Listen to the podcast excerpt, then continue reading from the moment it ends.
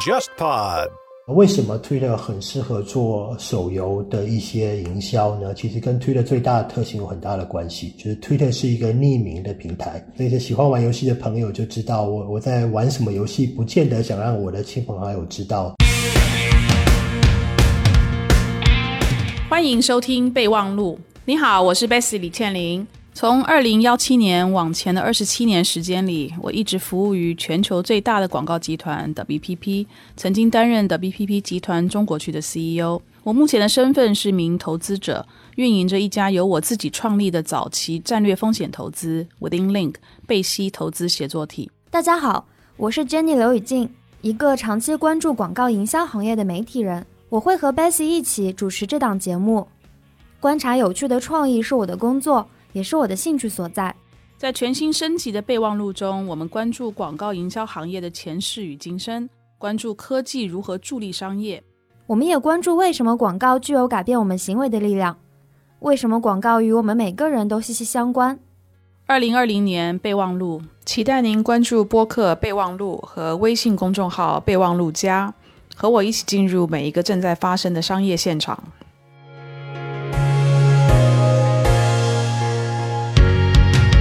中国出海上万家的企业在做，那这个肯定有一个巨大的商机。海外流水好几十亿美金的，没有人做创意文案的，很有机会。大家都是拿苹果手机啦，海外可能拿三星的多，我可以跟我朋友炫耀。但是如果今天拿了一个中国手机，不管它的质量再好，拿出来好像比较没法去。Proud，我拿了这个中国手机，我们可以长期性的解决这个问题，让海外这么多的用户拿到一个呃手机是中国做的，汽车是中国做的。I'm so proud，我对于这个决定真的值得骄傲，我可以跟我所有朋友炫耀，不需要去宣传。OPPO 是一个中国品牌，但是 OPPO 的手机质量很好，我觉得这个品牌的建议还是可以持续做的。中国的品牌怎么样？不但能够提升我们投广告的转化的 ROI，怎么样提升这个品牌忠诚度，让用户愿意一买再买中国的品牌，而不是只是因为价钱低、性价比高这些没有忠诚度的呃原因来做中国品牌的购买。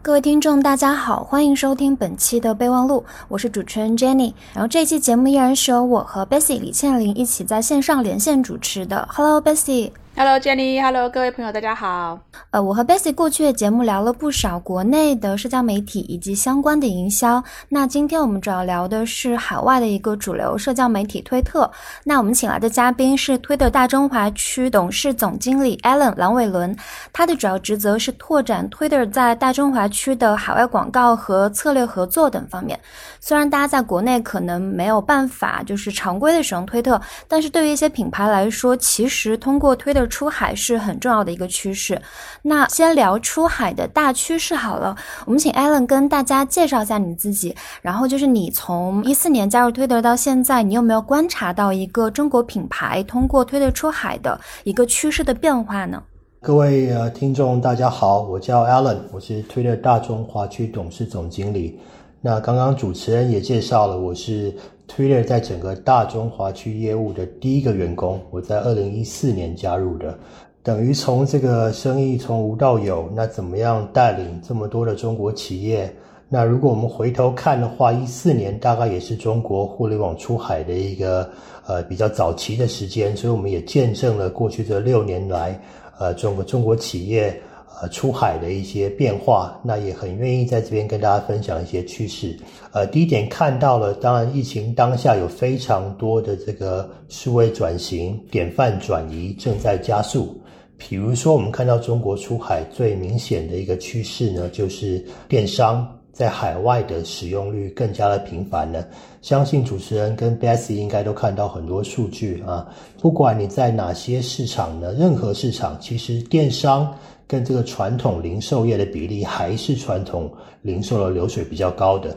但是在这个疫情呢，在海外封城啊等等的，让这海外的消费者不得不做更多的电商的消费，其中包括了这些银银发族，这些呃长期呢比较不愿意使用电商的，他没有选择了，所以大力推进了整个电商呃转型的力度。那海外包括亚马逊，中国包括各种的电商服务，像在我们的客户里呢，像 Shein 就是在呃美国市场、中东市场这些海外市场得到非常大的进展。Base 也都看到这些很有趣的报告了，包括看到海外这个呃上衣卖得很好，对吧？但裤子就卖不好了，因为大家在家工作嘛，那所以就只买上衣。然后看到这些化妆品也卖得不错，但口红就就卖不好，因为戴口罩也不需涂口。红了，这些新的需求、新的消费方式都可以帮助咱们中国跨境电商在海外，在过去的可能小半年内呢，透过 Twitter 的平台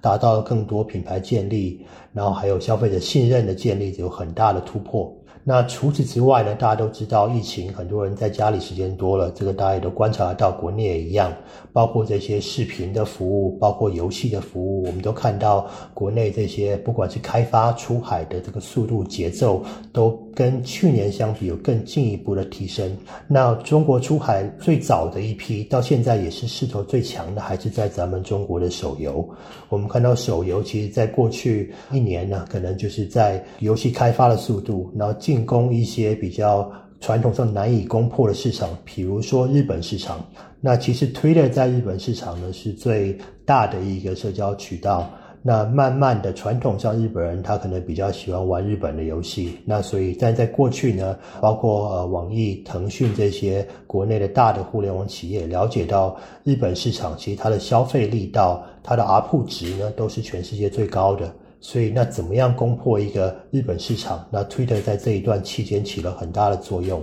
看这些 App Annie 的海外的手游的营销的数据的话，也看得到，就是传统上呢，可能在早些时间，大概日本的畅销榜这个手游流水最高的，几乎都是本地公司。但今天上半年我们看到，大概已经有三成的国内企业能够在呃日本市场可以拿到很好的一个每个月的营收流水都是相当不错的。这也见证了呃中国品牌的这个建立的过程正在慢慢的扎实。嗯。其实我看到一个报告，我的这个数字让我有一点点惊讶，就是是你们去年大概九月份的时候的一个报告，是说你们的月活大概是三亿三千万的用户。我比较惊讶的是，这三亿三千万里面呢，竟然两亿六千万其实都是在美国以外的用户。美国本土呢，大概就是七千万不到的用户而已。你们在全球的里面，其实日本是你们最大的市场，因为这样光是在日本就有三千将近三千六百万，就几乎等于是什么？日本的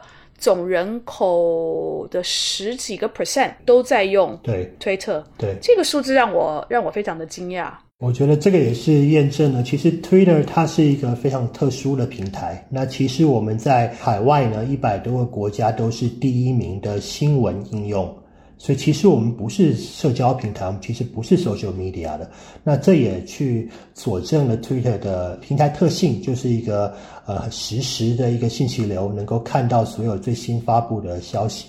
那其实，在日本市场的呃，我们的用户其实是真的是占比非常高。那如果我们有机会到这个日本去旅游啊、消费，都可以看到，Twitter 在日本还能够起到一些呃 O to O 的一些承接的作用，电视广告。用这个 Twitter 的话题标签，能够让这个线下的活动能够串联到线上继续讨论。在海外市场，其实我们增速都非常快。那我们其实今年在第二季度呢，我们其实 Twitter 的用户增长比例在每日的日活上面是增长了百分之三十四。哇！那这是所有渠道里增速最快的。那也可以理解，就是当全世界的用户要关心这个最重要的这么多的新闻的时候，他们都知道必须用 Twitter，这也造成了 Twitter 的用户能够达到一个很就是过去呃几年来等于是最高的一个增长。我们也觉得呃感到很开心，有这么多用户更能够理解平台的价值。那相对来说，我们的品牌要出海，也能够触及到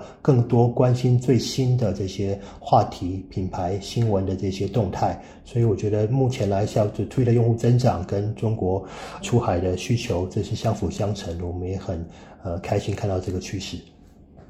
对，我觉得你刚才讲到一个重点，就是 Twitter 在不管在北美也好，日本也好，在几个重要的市场，其实它是主要大家上去看新闻的一个很重要的平台。那你们的创始人 Jack Dorsey 今年其实做了一个我认为非常勇敢的动作，就是先拿特朗普开刀。就是对于假新闻的这个一个稍微算是做提醒的动作吧。其实我觉得这个对平台来讲，我觉得这是一个非常勇敢的动作。哎，对，我觉得我们的 CEO Jack Dorsey 是非常有理想抱负的一个呃创始人。那他永远是把用户的体验，那作为一个呃最大的一个新闻呃信息流的平台。的一个呃公司的呃 mission 吧，就是有多么重要，我们都非常理解。所以怎么样能够呃在我们曾经有一个 hashtag 话题标签叫 see every side。那 Bessy 做品牌做营销做这么久，都知道呃事情必有它的多面性。怎么样让用户能够在一个公开透明的平台看到一件事情不同的角度，就能够让用户更看得清楚事情的真相。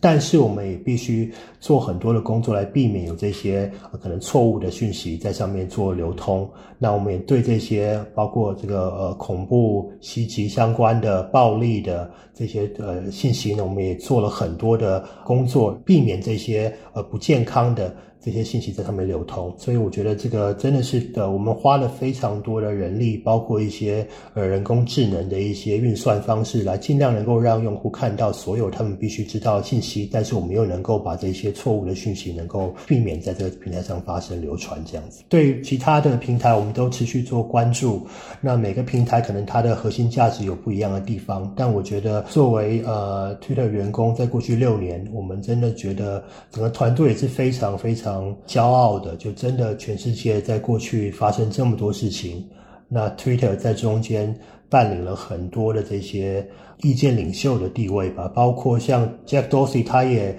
个人捐款了超过十亿美金来这个帮助这个解决疫情，这个也是很不容易的。因为 Jack Dorsey 他当然是一个很知名的创始人，但他并不是就是硅谷这些呃创始人里面就是财富能力最高的，所以他愿意去做这个事情。我们这个都是呃我们员工都非常支持我们做对的事情。嗯，你们经营一个社交社交媒体，你有没有每天起来都？很害怕，就是我今天打开我的那个工作的这个工作台，我会不会看到很多雷被爆掉啊？会不会有这种 提心吊胆？每一天。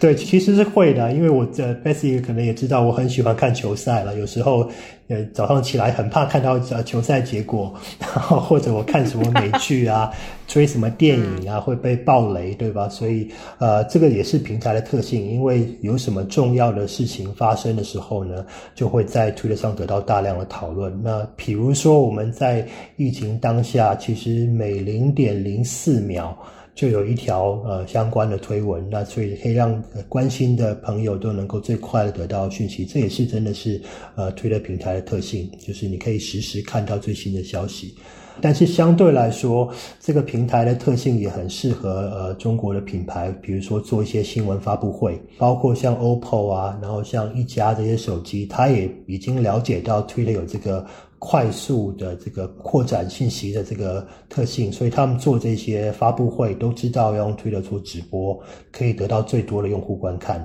因为用户也都知道，我要看最新的东西，我可能到其他的渠道，我不见得能够看到最新的呃信息。但是我用推特的话，我就知道说，哎呀，这个呃三星开了发布会，现在可以看到直播。呃，OPPO 一家在做直播。那像 OPPO，它今年在那个巴塞隆纳 MWC 每年都会有直播发布会嘛？那它在推特直播就有大概九百万人来看，九百万人看 OPPO 推特直播，这非常大的数据。而且啊，这些人都是关心手机的嘛，所以我觉得这些都蛮有趣的一些现象。中国的这个手游，当然一直都是中国本土品牌里面出海冲冲在很前面的。所以呢，中国的手游很早就在海外做这个业务的拓展。那中国的手游在推特上面，就是使用推特的比例可能高过于他用其他的平台。这跟你们推特的用户的性别的，因为我看到你们一个数字，就是你们大概百分之六十几的用户都是男性，只有百分之三十几是女性，所以这跟你们这个用户的特性是有很大的关系吗？呃，其实我们用户的数据，呃。在全球市场来说还是比较平衡的，那包括这个年龄也是分布的比较广。那呃，为什么 Twitter 很适合做手游的一些营销呢？其实跟 Twitter 最大的特性有很大的关系，就是 Twitter 是一个匿名的平台，那些喜欢玩游戏的朋友就知道我我在玩什么游戏，不见得想让我的亲朋好友知道，对吧？所以我更能够去自由去点这些游戏的广告了，去下载这些游戏的应用。那所以我要去追这些呃二次元的什么漫画呀、动漫呀、游戏呀，不用在乎别人的眼光。所以说这个也让这些呃很 hardcore 这游戏、动漫的粉丝更愿意聚集在推特上讨论，不用去在意其他的眼光，这也是推特很大的一个特色。嗯，我想问一个刚刚你们提到的一个趋势的问题，就是有提到说手游品牌和数码品牌其实是很经常通过推特去做品牌出海的。我看到去年一个趋势说，就是通过推特出海的那个企业的目标，大多是集中在东南亚和中东的这一块新兴市场。很想了解一下，像手游品牌，然后手机品牌，他们。把目光放在新兴市场的原因是什么？那今年的话，这个趋势会不会有一些变化？比如说，他们是不是会更多的去看到一些成熟市场的机会？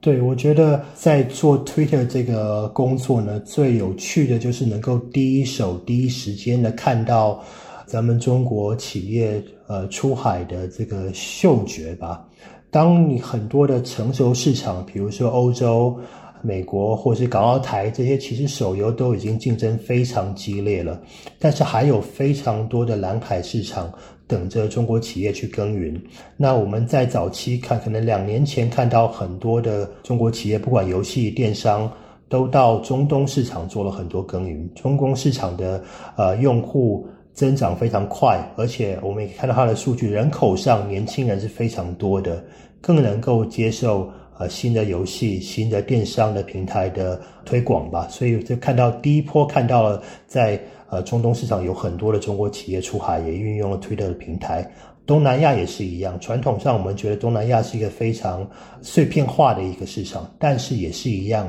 他们的呃手机的使用，他们等于跳过了这个台式机的过程，直接就做了可能跟呃国内类似的手机优先。移动支付的这个过程，那可以直接做这个移动电商、移动游戏的一个典范转移，所以我就觉得很很开心，看到好多这么多中国企业，它能够去找到新的蓝海市场，很快的有这些产品迭代，有不同的营销方式，怎么样更了解呃本地市场的需求，所以这是为什么看到最近这一两年这么多在东南亚、在呃中东市场做的特别好的一些中国企业。那今年的话，就是未来有没有可能说，像更多的企业，他们会把他们的目标市场和目标客群放到像欧洲市场、美国市场这一块呢？呃，中国企业出海，呃，已经大概有将近十年的时间了。但是我们都知道，呃，中国品牌的呃品牌知名度、美誉度。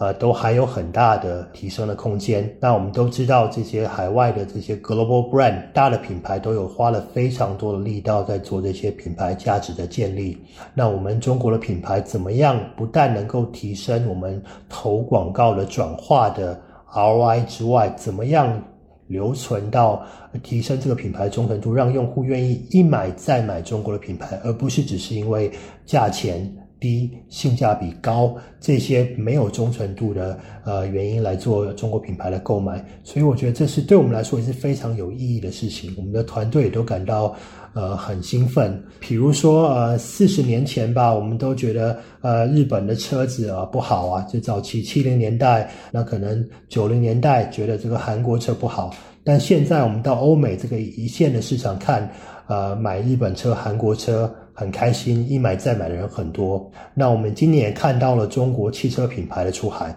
很多一汽啊、广汽、上汽这些汽车都在做呃拉丁美洲印度市场、中东市场、东南亚的出海，我们对我们来说也是很兴奋的。怎么可以在 Twitter 一个平台能够加入这个新的品牌建立的一个过程？那我们也提供了非常多，包括社呃社交聆听。那本地受众的一些呃洞察，能够让这个中国品牌建立能够持续的加速，我觉得这个都是非常有趣的事情。像汽车品牌，他们通过 Twitter 出海和比如说手机游戏，他们这两个不同品类的品牌，他们要出海的那个方法论或者说逻辑是一样的吗？还是说有什么不同？这个嗯，跟呃可能本地消费者的消费习惯有很大的影响。那比如说手游的这个购入门门槛，因为现在绝大部分的手游都是免费下载的嘛，所以说怎么样很快的在信息流滑动，你这个 stopping power，怎么让这个海外用户在刷推的信息流的时候能够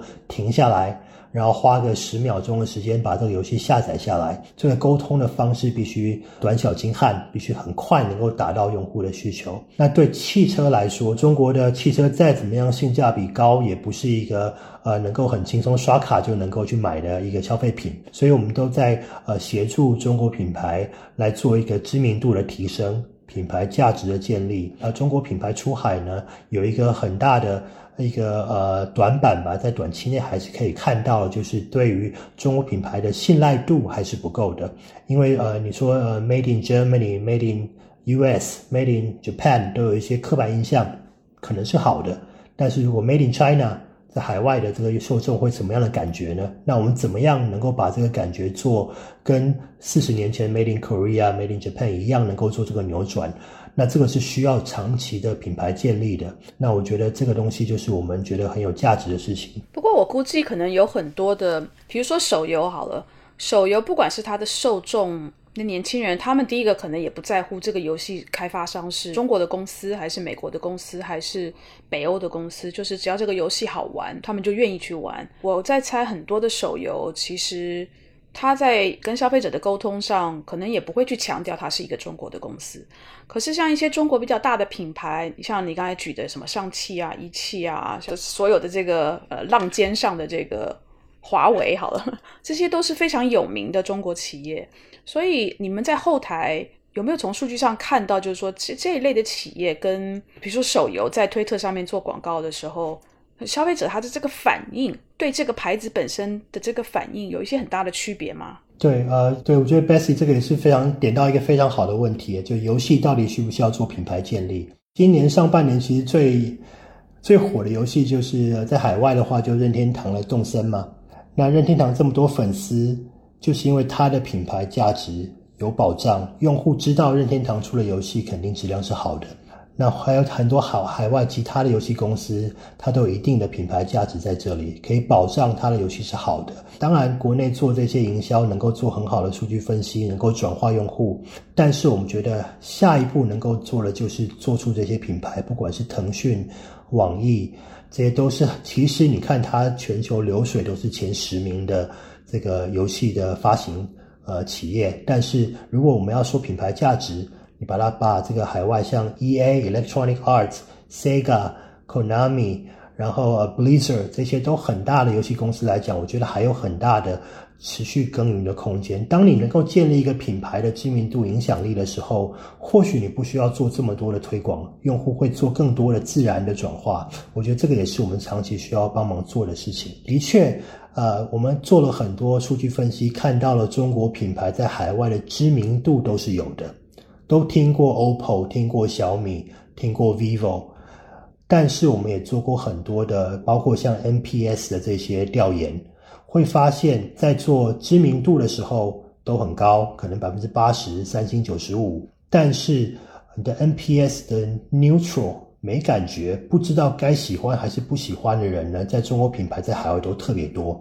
那我们也举过。一个例子就是在三星的手机，你在做这些呃叫什么 Word Cloud 啊？这个三星的手机的讨论在 Twitter 上讨论什么呢？讨论的是电池，讨论的是摄像头，讨论的是速度。但是中国品牌做这个一样的分析，Twitter 上面推文讨论什么呢？就是品牌的名字。我不知道这些公司到底 offer 了什么样的产品是跟别人不一样的。所以我觉得中国。呃，有这么多好的企业，非常国际知名的企业，但是实际上在做消费者转化的时候，消费者肯定需要做的一件事是 consideration 嘛，要做考虑嘛。但是我不知道要考虑什么，我根本不知道他手机哪里好哪里不好。所以我觉得这部分除了 brand awareness 品牌的知名度之外，这些美誉度、口碑啊、信赖度、忠诚度，我觉得都还有非常多推的能够帮助中国企业的地方。但你觉得这些中国企业某种程度会不会是尽量避免的去提自己是中国企业，或者是说这些手游虽然腾讯跟网易是他们背后的最大的这个就是他们的这个发行商，可是他们可能不见得觉得有这个必要性，像 Electronic R、像 EA 啊、Saga 这些人特意的去做说这是腾讯的游戏，你觉得他们是不是有可能是刻意的去回避这件事情？对，我我们呃内部也做过一个分析，很多中国品牌在海外目前遇到的问题叫 PTO，就是 Proud to Own，可能大家都是拿呃就是苹果手机啦，海外可能拿三星的多，我可以跟我朋友炫耀，对吧？但是如果今天拿了一个中国手机，不管它的质量再好，这个 CPU 多快，拿出来好像比较没法去。Proud，我拿了这个中国手机，那这是一个长期，我觉得可以呃作为一个进程，我们可以长期性的解决这个问题，让海外这么多的用户拿到一个呃手机是中国做的，汽车是中国做的，我是一个非常聪明的用户，I'm so proud，我对于这个决定真的值得骄傲，我可以跟我所有朋友炫耀。长期来说可以做这个事情，短期或许有各种的因素，可能有些呃品牌它选择是呃不特别去突出它是一个中国品牌，但是还是回到品牌的建立。我不见得要强调三星是韩国品牌，但是我知道三星的产品可能质量是好的。我怎么能够做一样的事情？我不需要去宣传 OPPO 是一个中国品牌，但是 OPPO 的手机质量很好。我觉得这个品牌的建立还是可以持续做的。嗯，中国的品牌出海的品牌跟推特合作的时候，跟你们在数据层面的合作多吗？就是他们从数据上去了解。在推特平台上，消费者的一些的喜好、兴趣点，然后他们的广告可能投其所好。推特所有的推文都是公开的，那我们能够提供的服务，就把这些公开的推文，每一天大概有五亿条的推文，去让这些中国品牌更了解你的本地市场的需求、消费者的习惯、洞察。比如说，呃，手机哪一天，礼拜一到礼拜五哪一天想买手机的最多，在某个市场。或者说今天是这个呃日本的什么样的节日，美国有什么样的节日，他们会有什么样的喜好，这个东西我们都会提供给中国的企业做参考。那这个我在国内也说了，就是外资企业进中国做的不好，就是不接地气嘛。那 中国的企业出海也要接地气，那怎么样拿到更多这些消费者洞察？我们觉得能够提供到很多的协助。刚也提到说，品牌需要接地气，而且在通常像想要在平台上做好营销的话，一定是要在数字呃数据上面、数字化上面去做一些合作的。我很想了解一下，像这些品牌，他们在。Twitter 上做营销做的一些数据合作，或者说他们做的投放和他们在国内不是为了出海的目的而做的这种营销的投放，有什么很明显的不同点吗？从代理商的角度的话，帮一个品牌做出海，或者说在国内做 marketing，是不是有一些什么就是思维逻辑上的不一样？对，Twitter 是一个非常呃数据呃导向的公司，我们能够做做非常多的分析。那我们跟呃国内客户出海最大的沟通，都会非常直白的去问我们需要达成的目标是什么？呃，我们最大的呃 business challenge 是什么？是呃品牌的知名度不够，还是美誉度不够，还是忠诚度不够？那本地的消费者。对于我们的品牌有什么样的洞察，喜欢不喜欢，然后我们再提供一个适合的一个解决方案。这个东西我们都形容像，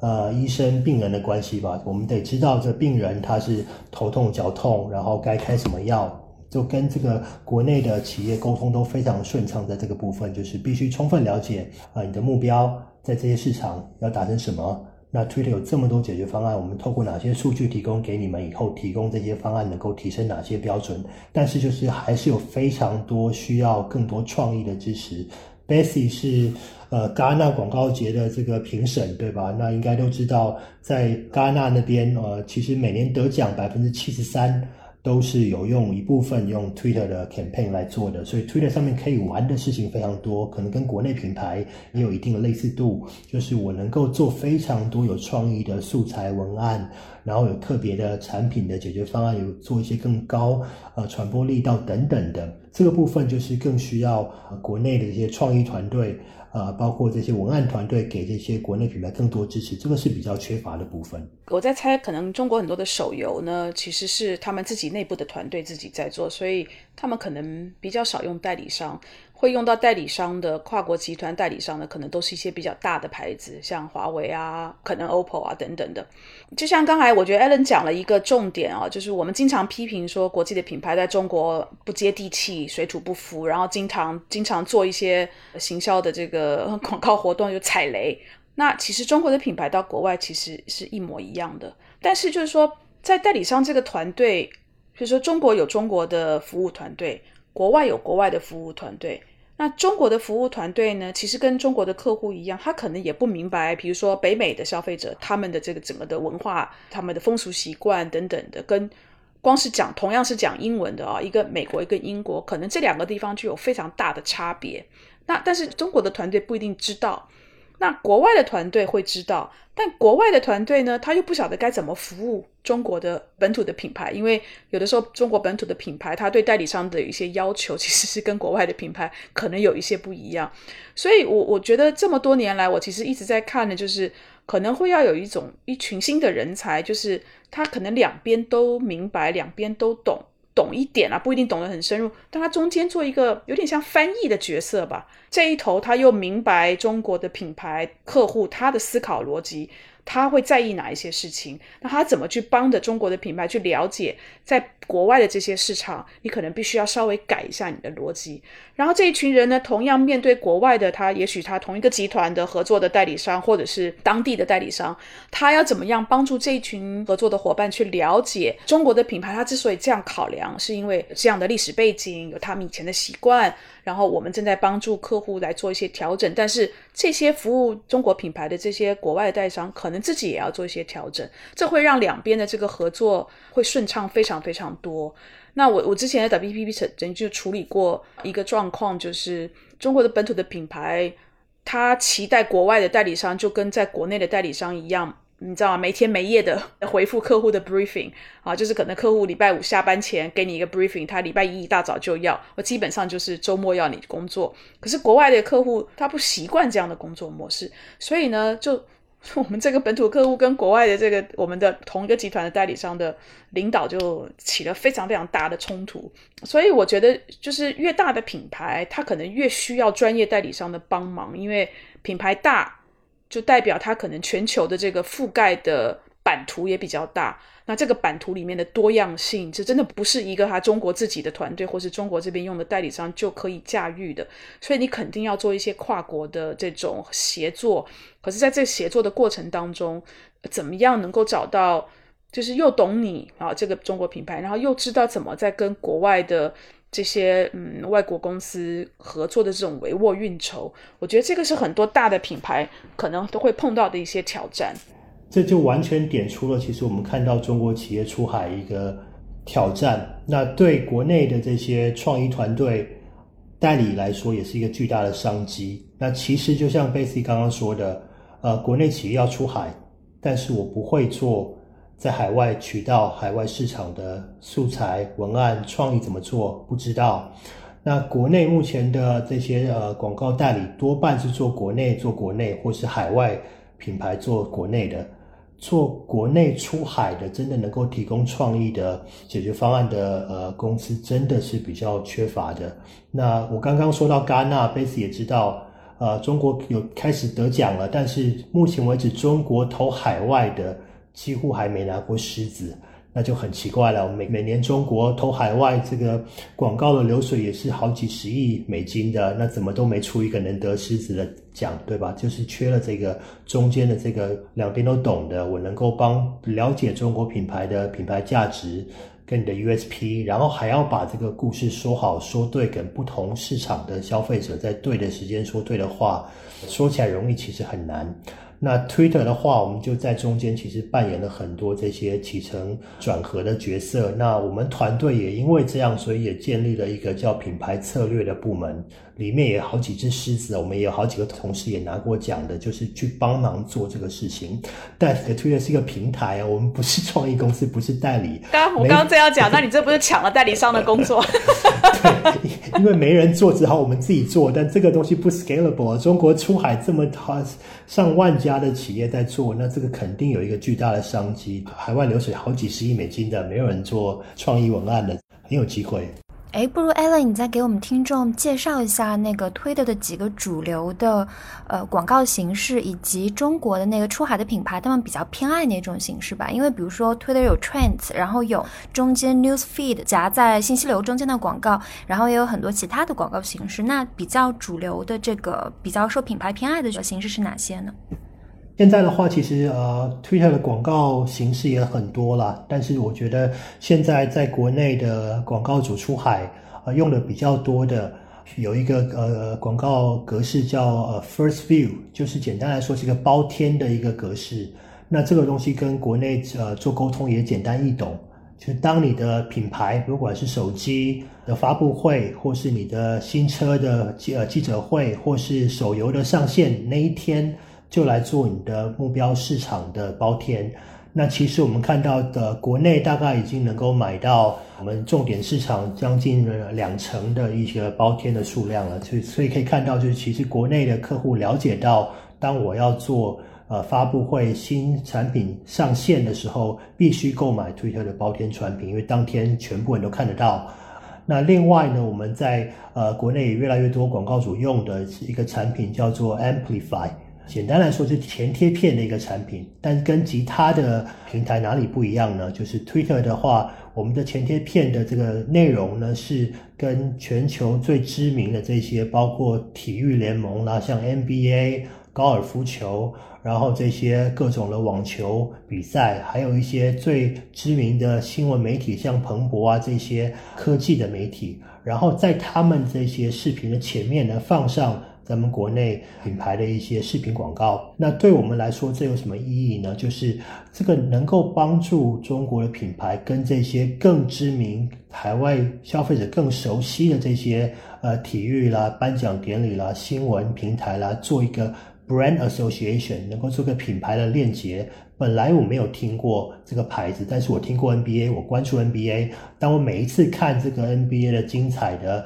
呃 highlight。精华的时候，就会看到中国品牌的信息在里面。那这个也是受到很多中国品牌需要建立品牌知名度跟好感度的时候，用了很多的一个功能。国内也最近做了很多，这一两年很多网红网红也是非常呃需求非常大的。那其实 Twitter 在呃两年前也并购了一个网红的平台，我们能够做这个呃网红跟企业的媒合。最困难的就是，呃，我知道国内有这么多网红适合哪些品牌，但出海了，呃，我不知道巴西、墨西哥、中东、沙特哪些网红适合我的品牌。那 Twitter 的这个服务就能够去做承接、去做匹配。那帮品牌它的 TA 找到适合的网红，在 Twitter 甚至在其他的平台都能够做呃网红带货的这个服务。现在也很多的客户都在做这个事情，所以我觉得这些都是企业用的越来越多的。我们现在也。Twitter 在国内耕耘也六年了，我觉得慢慢中国企业慢慢了解到 Twitter 怎么样玩转，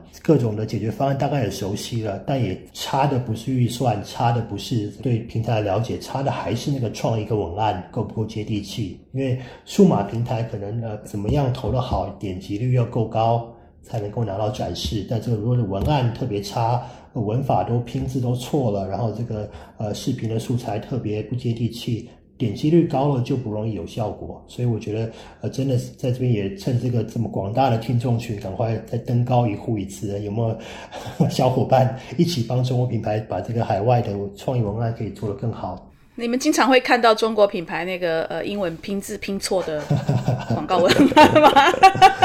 呃，对，还还还是有啦，就是就就就好像你看很多这种老外这个是是英文，这个这个老外去中文刺青会刺错很多字，差不多道理。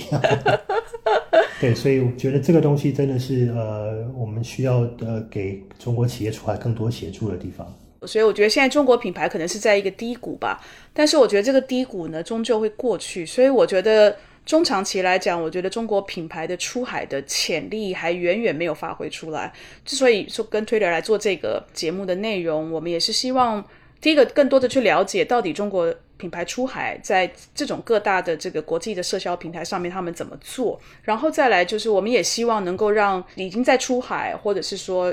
正在计划要出海的品牌，能够了解，就是说你你在出海的时候，你你在中国做的一些的方式，可能在出海的这个平台上要做一些调整，要做一些修整，要接地气，你要接那边的地气，而且这个地气，如果你是好几个市场。这个地气就是每个市场的地气就不一样，所以这个你要花一点脑筋。因为我看这数据是说，在推特上面的 B to B 的 business，不管是大 B 对大 B、大 B 小 B、小 B 对小 B 啊等等的，你百分之六十七的 B to B 的大中小型的企业都会用推特来去做他们的这个市场的推广。这个数字跟比如说跟其他的有台比。推特算是比较高的吗？因为我觉得，我感觉推特是是更及时的一个平台，对不对？对，我觉得，嗯，最近可能大家看股市可能看的特别多，对吧？呃，其实，在 Twitter 上面呢，各种新闻、财经媒体的记者也都用 Twitter，因为我能够最实时的看到所有最新的动态，像这些呃 FinTech。这些区块链的这些产业的朋友也非常热情的在用 Twitter，所以的确有非常多的这些企业在上面寻找新的商机，因为他可以看到最新的还没有人知道的这些最新的信息。所以，嗯，B to B、B to C，我觉得我这个部分有都有不同的玩法。但是 B to B 的话，最重要的是推特上面很多意见领袖，这些人能够去左右一些。呃，市场的新的趋势，像这个 Elon Musk 也是很爱用 Twitter，他说一句话就会影响到不管好或不好很多这个经济的发展，一些政策的制定。所以我觉得，呃，如果我们在做 B to B 的话，更应该去关注上面这这么多整体市场，不管是大金、总金、呃、维金各方面的这些信息，其实都应该有更好的掌握，因为上面非常多有趣的市场的趋势。嗯。而且你们的用户至少百分之四十的人是他在推特上看到的东西他会买。对，因为 Twitter 有很多的大 V，然后也有很多的呃小 V。我自己就觉得我是意见领袖。如果我第一个买了一家手机，觉得特别好，最好宣传的平台就是 Twitter，赶快上去说，各位同学赶快来看这里，一家手机特别快特别好，大家都来买。然后让得到了这个意见领袖的满足感，所以 Twitter 上面的 Early Adapter 非常多。所以说，如果我们要做一些呃 Indiegogo 啊这些 Kickstarter 这些众筹的 project，我都跟很多国内，我们到到深圳去做到北京中关村，跟这些创业的同学说，你们要找天使投资人，要找这些博主、极客、记者来写的话，你得在 Twitter 说话，不然看不到这些东西。你做的再好，没人知道。去哪里宣传？在海外的话，就是 Twitter 嘛，就太多喜欢第一个尝鲜、第一个发布的这这一类的用户特别多。这也代表了就是这个平台的价值跟呃传递的力道，呃，能够让呃更多人看到不一样的声音。那不管是呃各国的领袖也好，那经济的领袖、企业家都能够透过这个平台把这些信息很快很快的传传递出去。这真的是平台的价值。在 Twitter 上面，其实最热门的还是一些呃体育，呃像 NBA 啊，然后英超足球，然后最近其实最热门的是 K-pop。其实，在 Twitter 二零一九年的转发点赞最多的是 BTS 防弹少年团的推文。所以其实上面很多这些娱乐相关的，那这些呃推文的高峰，很多时候是高呃奥斯卡颁奖典礼发表最佳剧情片的时候，呃推的用户会这个非常疯狂的讨论。最近也看到一个趋势，因为陆续这些英超啊、这些足球、在篮球、棒球都复赛了嘛，但是大部分还是不能进场看。那我们就看到，哎，Twitter 变成一个。虚拟的体育场了，大家进不了场，在 Twitter 上面吆喝啊、吵架呀、开心啊、看球啊，那这个就其实也是造成了最近 Twitter 真的用户提升，因为我进不了场，我在 Twitter 上面跟大家讨论。对于平台来说，我们希望有呃更多的对话，那也我们也不希望看到平台上只有呃一方的声音，所以其实我们呃呃不管是哪个国家哪个地区，我们都非常希望上面有各种不同的声音在上面做公开的讨论。哎，我们的听众听到这边可能会以为今天这个是不是推特付我们钱啊做的一档这个置入的 节目？千万不要误会，今天真的推特没有付我们钱，没有没有。我看到推特的那个收入啊。百分之八十五是来自于广告的个收入嘛，对吧？广告投放的这个收入，这另外百分之十五是来自什么？因为推特的用户是不不需要付钱的嘛，对不对？对对，所以我们也在去呃尝试去找有没有新的 business model，比如说可能会做一些实验，或许有用户愿意做呃月费、呃年费等等的，这个我们会做实验。那其他的话，包括我们还有一些呃广告变现的平台，是跟一些这个 publisher 做合作，然后还有跟一些公司做一些数据分析的合作，这个也是另外一个部门，可能跟一些大企业也会做一些合作。所以呃，主要还是在广告。那不过有一些呃内容合作、广告变现这部分的收入，就不纯是卖广告的收入也是有的。那不过主力还是在广告的部分。所以百分百分之八十五的收入来自广告，我估计你你可能自己每天也是蛮提心吊胆的哈，因为像比如说疫情一出来的广告主砍广告预算，你也会很害怕会被砍，所以这个其实目前来讲风险还是比较大，对不对？对，但是我们可能一开场跟跟 Bessy 也也分享，就是其实我们看到国内的话，其实出海的速度还是在加速的，大家都知道危机就是转机嘛。即使有一些呃，可能快消品啊这些，可能在沟通会有一些呃暂停，但是我们看到更多的国内出海的游戏、呃视频的网站，这些 OTT 的，然后甚至手机怎么做线上发布、线上的贩售、电商这些，其实他们的投放力度是在加大的。我们其实看到反而是呃逆势上涨，那这个的势头来说，其实是甚至比疫情前还好的。其实 Twitter 在早期有做过很多的尝试，但是我觉得，呃，也是回到您一开始的呃问题，问到 Jack Dorsey，Jack Dorsey 他是呃非常强调我们要 focus，怎么样把这个全世界这么有重要价值的平台的用户的体验做得更好，然后把这个用户留存，呃，讨论的健康度，广告主的体验。效果做得更好，所以我们现在挺专注在把整个 Twitter 的不管是 To B、To C 的体验做得更好。我觉得这个也是一种 focus，就是不管怎么样，价值永远优先在做生意吧。那 Jack Dorsey 也说了，就是 Twitter 的员工如果愿意的话，可以一辈子在家工作，真的吗？我们其实已经在家工作超过五个月了。对，那其实呃，公司也发布了，其实到年底前都不会回办公室。那这个也是 Twitter 的一个非常有特色的一个公司文化，就是永远把呃员工的健康放在第一位。其实团队都蛮习惯的，就是能够在家也能够跟同事做很好的沟通。因为有这些文化跟这些呃 IT 的设备也行，所以我觉得目前为止都没有太大的问题。那所以我觉得呃，当然疫情不知道什么时候会结束，但是我觉得的确会看到一个新的呃 new normal，就是不见得在必须在办公室工作才能够达到最好的工作 output。也蛮兴奋看到这些不一样的做法，至少以后是一个 flexible 的，不见得你你在家工作五个月都能干活了，那你以后能够回办公室也不需每天都来嘛。所以我觉得这个，然后而且 Base 应该也是了，我们都 global company，你本来就是常常在跟一些不同时区、跟不同的人说话，本来就不需要每天见到 face to face 嘛。我有很多海外的朋友，呃，因为也是在家办公嘛，几个月，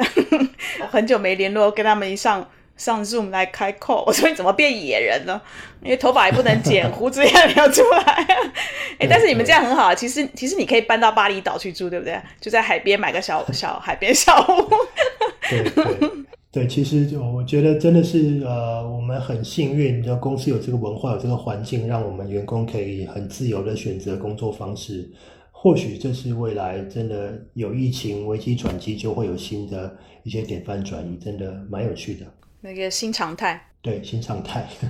我反正我觉得播客。可以让一些朋友从一个更有趣的方式认识推特，我觉得这是挺好的一件事。好，呃，我们今天非常谢谢 Alan 的时间，然后也很谢谢 Bessie 的时间。今天我们真的聊到非常多关于 Twitter 的一些很有趣的一些事实也好，或者说是通过 Twitter 国内品牌出海的一些大趋势。那如果听众你有任何想法或者想要提的建议也好，呃，想要听的话题也好，都很欢迎你通过各种渠道告诉我们。那今天再次谢谢二位的时间。嗯，谢谢 Alan，谢谢。谢谢大家。